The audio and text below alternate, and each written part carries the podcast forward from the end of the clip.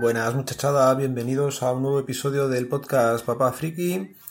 ¿Qué tal? ¿Cómo va eso? Hoy os quería preguntar qué tal lleváis la actualización de la RGPD. Ya sabéis, la nueva ley de protección de datos de carácter personal que durante esta última semana nos ha inundado el correo a todos eh, con las numerosas aplicaciones que tenemos instaladas en las que nos pedían sobre todo volver a actualizar dichos términos básicamente para poder seguir enviándonos notificaciones.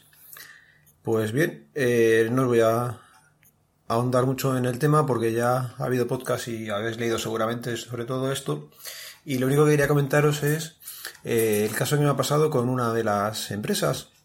Eh, yo hace mucho, mucho tiempo me apunté, bueno, me apunté, fui a un gimnasio a pedir datos para ver si me apuntaba, al final no lo hice. Y lo curioso es que me ha llegado el correo para actualizar la política de datos. No sé si os habréis fijado, pero ha habido eh, algunas empresas que te mandaban el correo en el que te decían que no tenías que hacer nada y que si tú no activabas ni hacías nada, seguiría todo igual, pero con el consentimiento dado. Y luego también ha habido otras empresas, por ejemplo esta que os digo, en la que me mandaban un botón para aceptar esos términos y otro botón para denegarlo. Como es un sitio al que no he ido, ya digo que al final no me apunté al gimnasio, pues decidí darle al botón de no. Y igual fue mi sorpresa cuando le di al botón, me abrió una página de, de ellos en el que me daba las gracias por aceptar la nueva política de términos. Me quedé alucinado. La verdad es que ha sido la única en la que he tenido algún problemilla, pero me ha parecido curioso que directamente dieras el botón que dieras, te actualizaba los términos. Ole tus huevos. Pero bueno, eso por un lado. Eh, seguramente les escriba para cancelar todos los términos arco y, terminar la relación con ellos. Otra cosilla, pues eh, gracias a todos los que me habéis ido preguntando por el tema del coche y os actualizo cómo va la situación. El viernes pasado, si no recuerdo mal, era 25 y pude recoger ya el coche. Estuve hablando con la gente del taller, me han enseñado la pieza que tuvieron que cambiar, la de la caja de aguas, me han dado directamente la pieza antigua de, de la transmisión, la correa y todo esto que tuvieron que cambiar y ahí ya se supone que queda todo arreglado.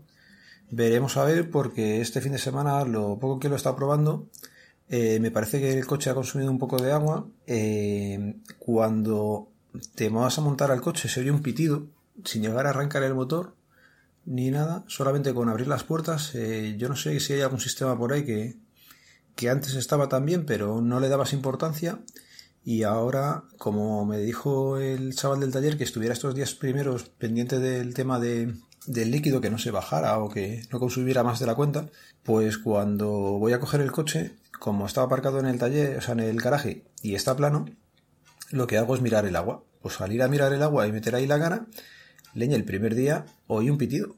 Que claro, antes tú llegabas al coche, te montabas y te ibas, a lo mejor estaba ahí, pero ahora ya estás con la mosca detrás de la oreja. Así que esta tarde seguramente me acerque hasta el taller, porque aparte de eso me ha pasado otra cosa curiosa. Y es que cuando todo viene a raíz de esto, de mirar el, el tema del agua, cuando lo he dejado aparcado, por ejemplo, ayer, cuando volví a recoger el coche dos horas después, mm, el coche seguía caliente. Es una cosa que me pareció un poco raro. Así que, y como ahora estás con la mosca detrás de la oreja, me voy a subir hasta el concesionario y, y hablaré con ellos a ver si eso es normal, ¿no? O que le vuelvan a echar un vistazo. El tema principal del día que os iba a comentar era que estoy probando una nueva aplicación para Twitter. En este caso fue el usuario de Twitter de Geekco. Me recomendó instalar la aplicación Phoenix. Él me hablaba de la versión 1, que por lo visto debe ser que ya no, no la tienen, y tuve que instalar la versión 2. Y me pasó unos cuantos pantallazos y la verdad es que pintaba bien. Cuando tuve un rato me instalé la aplicación y en este caso ya directamente hay que comprarla. Eh, no tiene versión con publicidad ni nada. No era muy cara, son 1,79 y lo bueno es que los desarrolladores la tienen habilitada para que se pueda añadir a las colecciones familiares de Google. Si no tenéis creado una colección en Google os animaría a que lo hicieras. Yo en mi caso he dado los cinco correos que usamos en casa y así podemos compartir las aplicaciones que los ah, desarrolladores permitan que, que se puedan integrar, que prácticamente, por lo que he ido viendo, son la mayoría. Entonces, con que basta con que uno lo compre y sería utilizable o se podría instalar en cualquier otro de los cinco dispositivos habilitados. Y la verdad es que es una gozada hacerlo así. Volviendo a, a la aplicación, pues os comento eso, que la verdad es que el diseño, de momento de las que he probado, es la que más me ha gustado. De velocidad cargan los tweets muy rápido. También hay una cosa curiosa y es que arriba te va mostrando el número de tweets que tienes sin leer y se va actualizando según vas haciendo scroll. Es una tontería y una pijada, pero oye, queda muy graciosa. Y es bastante útil al final. También me ha gustado cómo cargan los, los tweets. Eh, también lo comento de Geekco. Y es que se puede hacer que las fotos ocupen prácticamente todo el ancho de la pantalla. Y es cierto que con Plum no se podía ni con la aplicación oficial. Otra cosa que también me ha parecido mejor que con Plum, aunque no llega a la altura de la oficial, es que se pueden ver los momentos. Ya sabéis que yo lo pruebo con la cuenta de la policía, que al finalizar el día ponen un enlace con los momentos. La aplicación original lo permite ver bien, lógicamente, Plum directamente no me cargaba nada y esta por lo menos me carga un enlace. Así que algo es algo. Una cosa que he descubierto de la aplicación eh, bastante tarde, y es que no sé por qué estaba obcecado yo que no se podía, y es con el tema de las dos cuentas que uso.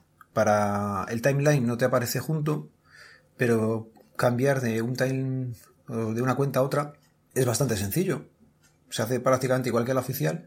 Lo que sí que he visto bien y me costó descubrir es que desde una cuenta o desde otra se puede responder con la otra cuenta. Es decir, si estoy en la mía personal y veo algo que me interesa, lo puedo retuitear con la cuenta de Papa Friki. Con lo cual eso ayuda bastante. Es por todo esto que seguramente me quede bastante tiempo en esta. He desinstalado Plum y le estoy dando una oportunidad como cliente único, así que yo creo que seguramente me quede en esta, pero si alguien sabe de otra cuenta o, o sea, de otra aplicación, no dudéis en poneros en contacto conmigo y, y me lo decís. Otra cosilla. Eh, ayer era el programa de los lunes con Mosquetero y estaban Maigaitero y Torcuato. A Maigaitero la conozco del podcast y ya lo escuchaba, el de cómo entreno, porque alguna vez lo recomendó Monos del Espacio, pero de Torcuato no le seguía la pista. Me he suscrito escuchando el programa directamente a su feed y le daremos una probada. Y quería darle las gracias por decirme que, que me escuchaba fue todo un alegro. Eh, además, una persona que no conoces de nada, que pierdan un poquillo de tiempo escuchándote siempre se agradece. Así que desde aquí muchas gracias, hombre, que imagino que lo escucharás. Y bueno, me voy a ir despidiendo ya. Eh, tengo que ir a levantar a, los peques, que hoy tenemos un día nuevamente de médicos y esta semana también. Madre mía, lo que son los médicos y los niños pequeños. Cuando empiezas no paras, ¿eh? Los métodos de contacto quedan en las notas del programa, como siempre. Ya sabéis, eh, nos vemos, nos leemos, nos escuchamos. Hasta luego.